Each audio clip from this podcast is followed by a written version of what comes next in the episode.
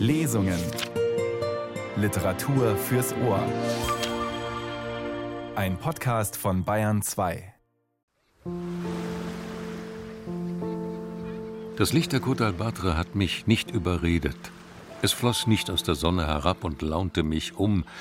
Es hatte sich weither was von den Sternen geliehen und auf die Wolken und übers Gestade geschüttet. Salzweißes Tagsternenlicht wäre ein tragbarer Name. Manchmal sprießen Metaphern aus Brache, manchmal fällt ein Wort aus dem Nichts.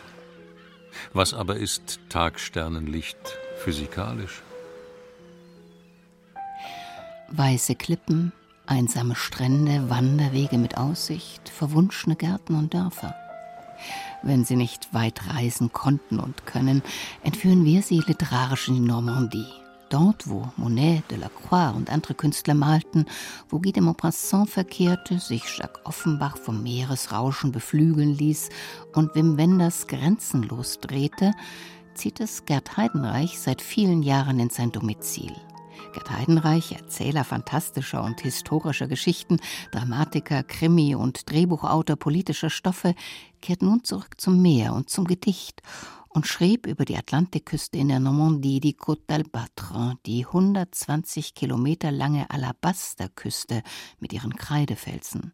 Und wir hören heute drei lyrische Beispiele. Willkommen im offenen Buch, Gerd Heidenreich. Ich danke für die Einladung. Sie haben seit vielen Jahren ein Domizil in der Normandie als Schreib- und Erholungsort. Wie dürfen wir uns das vorstellen? Sehr einfach am Rande eines Dorfes. Eine sehr stille Situation und nur fünf Kilometer von der Küste entfernt. Also nah genug, dass man jederzeit hin kann und fern genug, dass das Meer einem nicht den Boden unter den Füßen wegschwemmt. Mit dem Roman Die Steinesammlerin von Etretat beschwören sie ein dunkles Kapitel der Geschichte 1944, Zweiter Weltkrieg. Wirklichkeit und Fiktion, Zeitebenen fließen ineinander. Man hat den Eindruck, der Ort hat etwas Mythisches. Ja, das hat das Meer ja generell wohl, weil es diese Ursuppe ist, aus der wir alle kommen, aus der das gesamte Landleben letztlich entstanden ist. Und ich vermute mal, wenn was dran ist, dass wir in unseren Genen alle Erfahrungen letztlich mittragen, wenn auch sehr verdünnt über die Jahrhunderte und Jahrtausende, dass so ein irgendein Teil von uns immer noch dort ist, immer noch im Meer ist. Und dieser Bezug stellt sich für mich in der Literatur wieder her. wenn ich am Strand stehe, merke ich einen Bezug zum Meer und ich versuche den aufzuspüren, zu formulieren, sei es in den Romanen, sei es im Gedicht wie jetzt. Kommt das vom Licht? Das Licht ist ein Teil des Meeres. Das ist das Merkwürdige dort. Man kann den Himmel nicht ohne das Meer denken und sehen. Auch diese Horizontlinie, wo sich beide treffen, ist keine wirkliche Unterscheidung, sondern ein Übergang. Und insofern würde ich das jetzt nicht so als physikalische verschiedene Aggregatzustände trennen, sondern ich würde das Zusammensehen und sehe es auch zusammen. Ich empfinde es zusammen. Das Licht spiegelt sich im Meer, das Meer spiegelt sich im Himmel. Wir wissen, dass die Farben sich miteinander ändern und nicht gegeneinander. Also dieses Zusammenspiel von beiden, das ist das, was letztlich diesen, wenn Sie so wollen, diesen Mythos ausmacht. Hören wir das erste Gedicht aus Ihrem Meereszyklus. Gerd Heidenreich, bitte. Licht an der Côte d'Albatre. Widerwillig verließ ich am Ende des Sommers die Kreidefelsen vor der Atlantischen See, trug den normannischen Himmel in meinen Augen über die Grenze nach Deutschland, empfahl ihn den heimischen Wolken, doch er verlor sich in ihnen, wie Wasser im Sand sich verliert. Aus meiner Erinnerung rief ich Meer und Steilküste auf. Folgsam rollten die Wellen mir durchs Gemüt, brachen sich an der Stirn. Glücklich fand ich die Bucht in mir wieder, wo die Flut mich, treffe ich ein, aufstampfend begrüßt und sich, nehme ich Abschied, glättet und von mir zurückzieht, als könne sie sich je nach Laune zur Ebbe entscheiden. Ich hörte Brandung, Möwen und Wind, nur für das Licht dort fehlte das Wort. Dem Gedächtnis sind Bilder genug, Erinnerung will erzählt sein. Sie vergewissert sich in der Grammatik der Tage. Was also berichten vom Alabasterlicht? Dass es dort leuchtet, das tun Glühlampen auch. Dass es strahlt, falsch und nah am Kitsch. Adjektive stehen zur Wahl. Es sei unglaublich hell, schrieb ich in Briefen. Nun ja, Licht ist gemeinhin nicht dunkel. Luzid, zu kapriziös. Klar, träfe es, ja, von durchsichtiger Klarheit, tautologisches Lichtlicht. Es fällt nicht ins Auge, erobert es nicht, es schwimmt auf der Haut, kriecht durchs Haar, beflügelt die Hände, bis ich der Luft gehöre wie eine Libelle.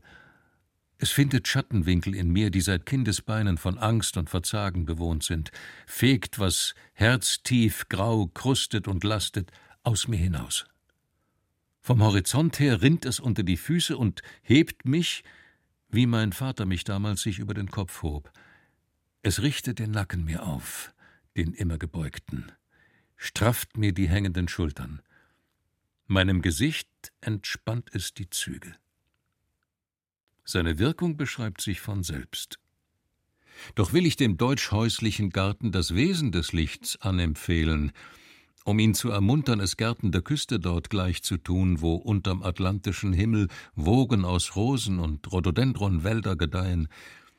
Wenn ich ihm mitteilen will, wie dies Licht ist, verschließt es den Mund mir, als sei es mit einem Schweigbann belegt. Vor Leuten wie mir, die wortverfallen bemüht sind, jedes Staubkorn zu taufen, bewahrt der Bann einen zur Stille gehörenden Rest, der sich im Küstenmorgen unausgesprochen entfaltet, im Abend der Küste unausgesprochen verhüllt. Wäre Goethe hierher gereist, er hätte das Wort trefflich erfunden und mit seinem letzten Seufzen nicht nach mehr Licht verlangt, sondern nach mehr Côte. Den Heimischen da, die täglich die Lichtgischt hinnehmen wie Regen und Sturm, ist sie unberedet geläufig. Alltägliches wird nicht Teil des Erinnerns. Erst wenn es fehlt, will man benennen, was nie einer wörtlichen Übung bedurfte. Wie einem Stümper des Worts versagt meine Sprache, die doch so trittsicher wieder und wieder hinabstieg und sich unerschrocken in inneren Höllen herumtrieb, vor erleichterndem Tag, Hoffnung, Vertrauen und Tatkraft. Als hätte sich in mir diesbezügliches Vokabular daran gewöhnt, missachtet zu sein und wäre seither süchtig nach Düsternis, wie ein Kind, das immer wieder den Blick hob und keinen Gegenblick fand. War es mein Lebensversäumnis, nicht wahrzunehmen, dass unter Asche und Blut unbezwungener Mut lebt, Aufmerksamkeit, Freundschaft, Vergebung? Was nährte den Hochmut, Hoffnungsfunken für seelengeschwärzte Leute wie mich als Selbstbetrug anzuprangern? Es gibt Stolz auf das Unglück, Adel des Schmerzes, beharrliches Lauschen auf das Echo des Kreuzes, ich wusste nicht, bevor ich das Küstenlicht sah, dass wir täglich befreit sind und täglich gefangen, erlöst, fallen gelassen, erkannt, vergessen, wiedererinnert. Guter Teil schlechter Zeit, vice versa. Das Licht der Côte d'Albatre hat mich nicht überredet, es floss nicht aus der Sonne herab und launte mich um, es hatte sich weither was von den Sternen geliehen und auf die Wolken und übers Gestade geschüttet. Salzweißes Tagsternenlicht wäre ein tragbarer Name.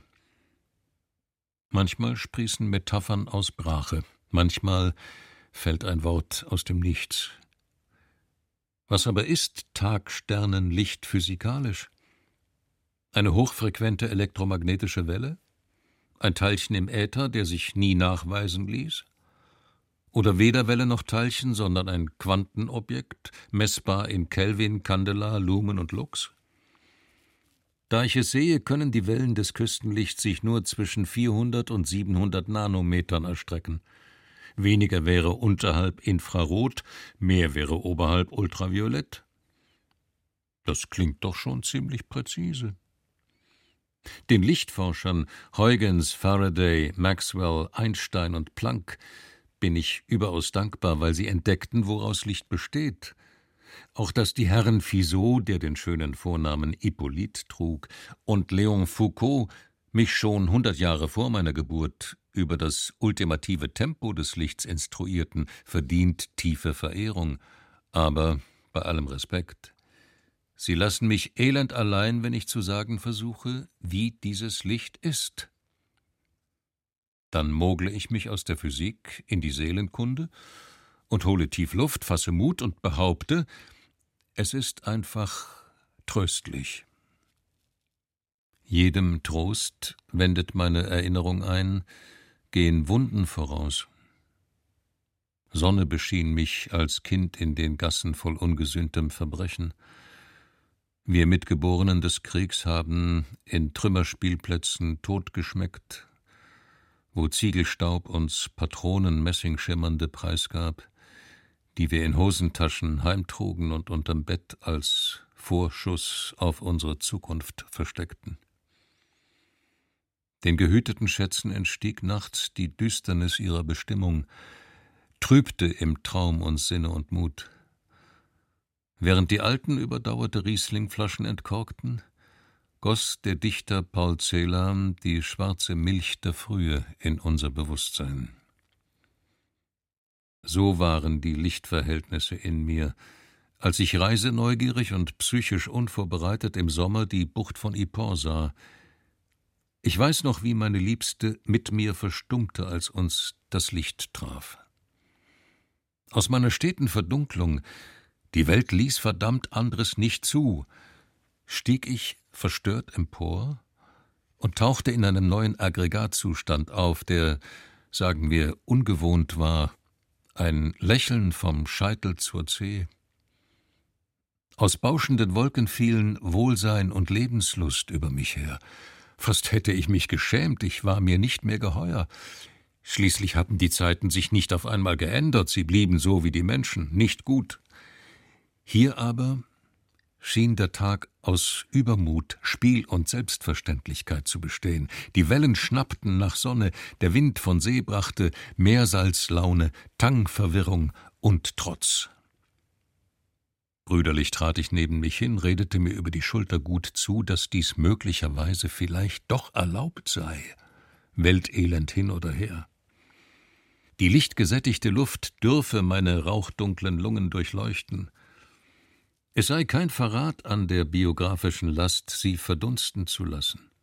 Und warum nicht vernunftlos zu werden, um heimlich, ohne zu beten und ungesehen den ersten Anlass des Lichts zu bedenken. Ich weiß noch, dass meine Liebste mich ungläubig ansah.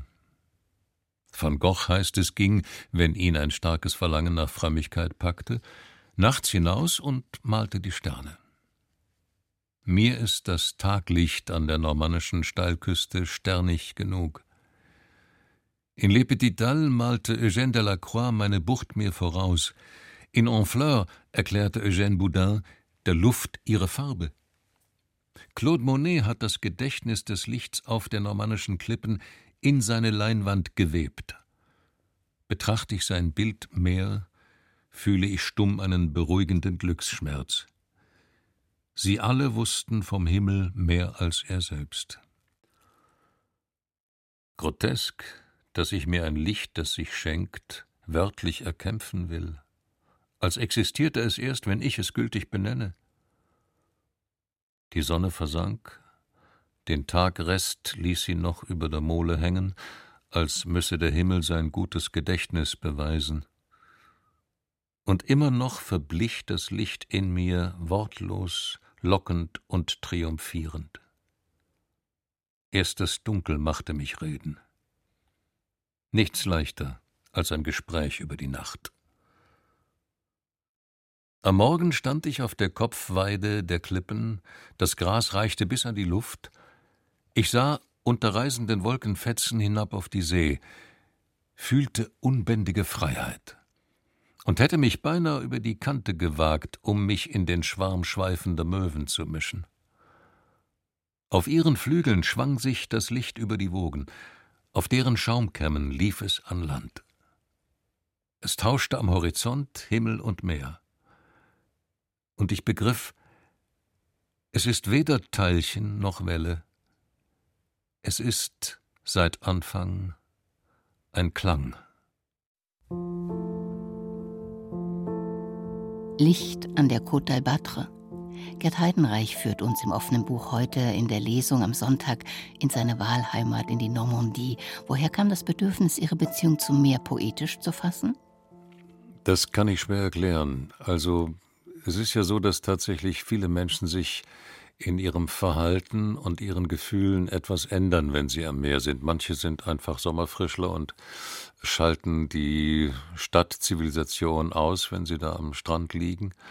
Äh, andere werden nachdenklich gehen, gebeugten Kopfes, äh, schauen sich, bei uns gibt es also sehr viele Steinstrände, wo runde und mehr oder weniger graue Kiesel liegen, schauen sich die Steine an, heben sie auf, gucken sie an, man weiß nicht, was sie sich dabei denken. Also jeder hat eine bestimmte Art der Reaktion aufs Meer, es bleibt keiner unberührt. Und bei mir ist die Reaktion von vornherein die gewesen, hier will ich schreiben. Es gibt Menschen, denen geht das so in den Bergen, mir geht das so am Meer. Und äh, deswegen sind zunächst mal äh, diese Romane entstanden, die zum großen Teil eben dort spielen oder Geschichten von dort aufgreifen. Und irgendwann war es klar, dass dieses Meer nach einem eigenen Rhythmus verlangt. Und dann kam die Idee, jetzt vor vier Jahren die verstreuten, ab und zu entstandenen Meeresgedichte zu sammeln und auszuarbeiten. Und ja, jetzt ist die Sammlung fertig. Zugleich gibt es natürlich die Gefährdung des Elements Wasser und des Meeres. Was beobachten Sie da? Ja, das ist die wirklich wachsende Traurigkeit, wenn man an den Stränden langgeht und sieht, wie viel Plastik angeschwemmt wird. Und übrigens auch an der normannischen Küste. Man kann da keine zehn Meter gehen, ohne irgendein Stück Plastik zu sehen. Und dann aufzuklauben und in einer hilflosen Geste in den nächsten Papierkorb zu werfen. Das, was mich wirklich zutiefst traurig stimmt, ist die Art und Weise, wie wir mit dem größten Ökosystem, das die Erde hat, und von dem wir letztlich alle leben, wie wir damit umgehen. Es gibt diese fünf großen, riesigen Müllstrudel in den Ozeanen, die Big Garbage Patches, aus denen dann wiederum zerriebenes Plastik als Mikroplastik bis in die tiefsten Tiefen der See, bis in den Marianengraben 10.000 Meter tief sinkt und von den Tieren aufgenommen wird wie Plankton, nur ist es eben kein Plankton, sondern irgendein Polyvinyl. Und das ist wahrscheinlich irreversibel für die nächsten 300, 400 Jahre. Das heißt, wir zerstören systematisch mit unserer unglaublichen Sorglosigkeit im Umgang mit Plastik, wir zerstören systematisch die Grundlagen des Lebens auf diesem Planeten. Und das mit der Mutter des ganzen Lebens, nämlich dem Meer. Und das ist wirklich, es ist ein Verbrechen auf der einen Seite, es ist Selbstmord auf der anderen Seite. Und es ist Zeichen unserer unglaublichen Ignoranz. Gerd Heidenreich zu Gast in Bayern 2 am, über und unter Wasser und vor aller Drastik etwas Heiteres. Unhörbares Konzert. Tief unten am Grund spielt auf den Zähnen ertrunkener Pferde achthändig ein Riesenkrake Piano. Ein Trompetenfisch trainiert neben ihm talentiert Oktave, Quarte und Terz. Ein Knurrhahn lockt kontrabassistisch eine unter ihm liegende Scholle vergeblich zum Schwof. Ein Sextett von Delfinen pfeift stehend den Meeresgrundsong. Am Walgerippe betätigt ein Schwertfisch sich xylophonisch. Zwei Seepferdchen eilen hinzu, um nichts beizutragen. Ein Mantarochen hoch drüber behauptet, er dirigiere das Ganze mit seinen symphonischen Schwingen. Und folgsam simuliert ein Schwarm von Sardinen den Einsatz der Streicher. Während Haie das Orchester verwundert umkreisen und eine ganz und gar missgünstige, unmusikalische, uralte Muräne dieses Konzert für unmöglich hält.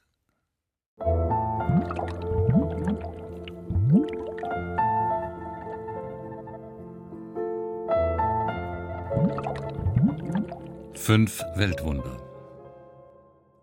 Nicht jeder hat solches Glück, aus stürmischer See sich in einen geräumigen Walmagen retten und drei Tage und Nächte darin überleben zu können, wie der Prophet Jona ben Amittai, der vor dem göttlichen Auftrag der großen Hure Ninive und ihren Bewohnern den Zorn des Herrn zu verkünden reißaus nahm und auf dem Meer über Bord ging. Erst 2600 Jahre nach ihm befand sich ein Walfänger vor den britischen Falklands wieder in ähnlicher Lage wie der St. Louis Globe Democrat in Missouri 1891 berichtet, schnitten Fischer James Bartley, verätzt von Magensaft und erblindet, lebend aus einem Pottwal, der ihn sich einverleibt hatte. Freilich war damals gedruckte Wahrheit schon ähnlich elastisch wie heute, weshalb ich Fake News der Bibel den Vorzug gebe vor amerikanischem Seemannsgarn.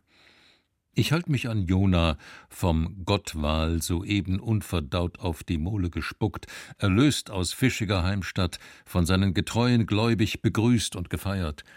Nach großer Prophetensause schleudern er und die fröhlichen Gäste zum Dank an seinen Retter zuhauf ihre weißen Wegwerfteller aus Polypropylen, von denen sie Currywurst à la Ninive aßen, samt Rest Mayonnaise und Ketchup, dazu die geleerten Polystrolbecher nebst Trinkhalmen aus PP zurück in die See.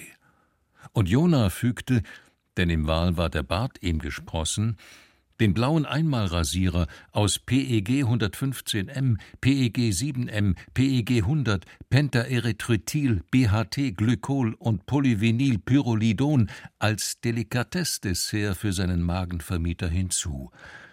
Der stillte sich an den knackigen Gaben für immer den Gusto, schwamm grußprustend davon und lernte, dass es jetzt möglich war, ohne hungrig zu sein, Hungers zu sterben. Walmägen sind groß. Größer noch ist der Magen des Ozeans. Je größer der Magen, umso mehr kann er schlucken, sagte sich Jona, der Klugling, den nicht ertrinken gelassen zu haben, seither die menschenmeidenden Wale der Welt als existenziellen Vorfahrenfehler bedauern. Apokryphen Fragmenten zufolge sei Jonas Rettung gewissen göttlichen Unüberlegtheiten und sporadischen Launen während der Verlinkung von Moral, Freiheit und Forscherdrang zuzuschreiben. Doch göttlich gerettet zu sein ist irreversibel. Jona schenkt seither, immer noch dankbar, alles, was er so hat und benutzt, nicht mehr braucht und nicht weiß, wo damit hin, denn eng ist der Platz und er hat schon so viel, den Wellen der See, die Flut schwemmt willig von hinnen, was er ihr anvertraut. Immerhin gilt er als Botschafter Gottes. Auch der Wind arbeitet gesellig und bläst Jonas tanzende Folien aufs Meer, als wären es gefallene Wolken. Jona, Werkzeug des Herrn, dein Name heißt Taube, doch ich nenne dich brüderlich jeder. Wie nur kamst du auf den erlösenden Einfall, die See sei die Grube deines Gewissens? Was ihre Tiefe? Ihr uraltes Versprechen, dass Wasser dich reinwäscht, wenn du Sünde zur Sünde versenkst? War's, verzeih, deine fabelhafte Dummheit, fantastische Ignoranz, phänomenale Gier, vollendete Ruchlosigkeit, deine überragende Ich-Sucht, erstklassige Gleichgültigkeit, dein umwerfender Hochmut oder dein eingefleischter Narzissmus? Im Spiegel der See bewunderst du deine duroplastische Krone. Steigt nicht vom Grund Poseidon, der Meergott, aus seinem gläsernen Schloss auf und schleudert den Dreizack nach deinen selbstsehnsüchtigen Augen? Unter deinem Gesicht auf dem Wasser verrottet die Ernte der Kriege am Grund. Sieh durch dich hinab auf das Gewicht des Schreckens, Giftgas, Phosphor und TNT. Aus den Öltanks versunkener Schiffe tropfen die schwarzen Tränen des Meers in die Korallen. Am Grund der Rinne Hurts Deep im Ärmelkanal, nördlich von Alderney und Cap de la Hague, löst sich in Hunderttausenden rostenden Fässern Plutonium, Cäsium, Strontium auf. 58 Billionen Becquerel Strahlung, behutsam geschätzt.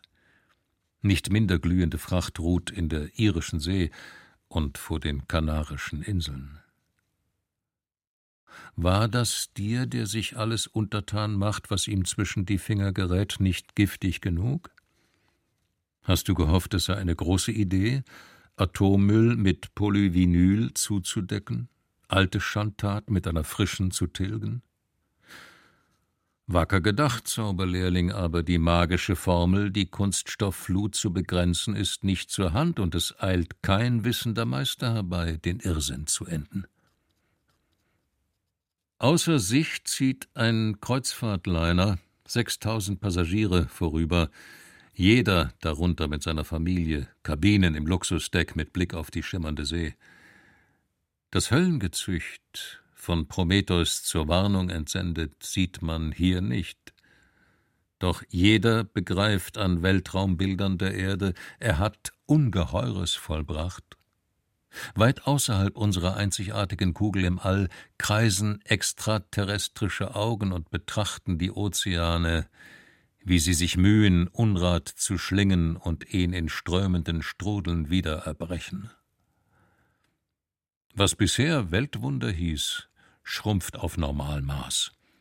Die Pyramiden von Gizeh, der elfenbeinerne Zeus von Olympia, der Semiramis hängende Gärten, der Rhodos-Koloss, der alexandrinische Pharos, der Tempel der Artemis, des Mausolos-Grabmals, Yucatans Maya-Ruinen, alles ganz nett und seinerzeit durchaus erstaunlich. Aber doch Petitessen, wenn man sie misst an den Gebilden von jeder.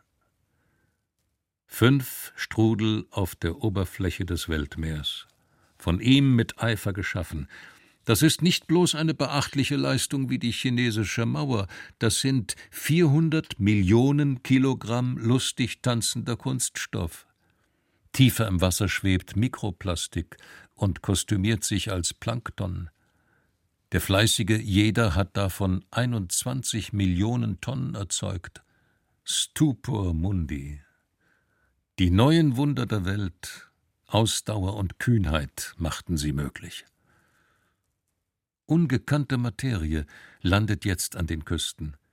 Gestein, Teer, Korallen und Sand mit Polyurethan zu glasigen Knollen verbacken.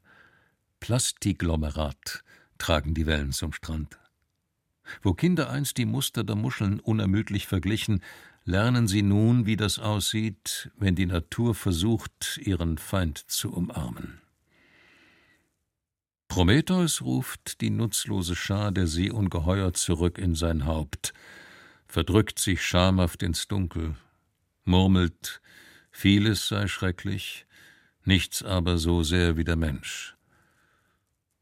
Auf den Kristallpalast von Poseidon, im tiefsten Grund aller Meere, wo er waltet, der Bruder des Zeus, schneit unaufhörlich und noch Jahrtausende lang. Polymer.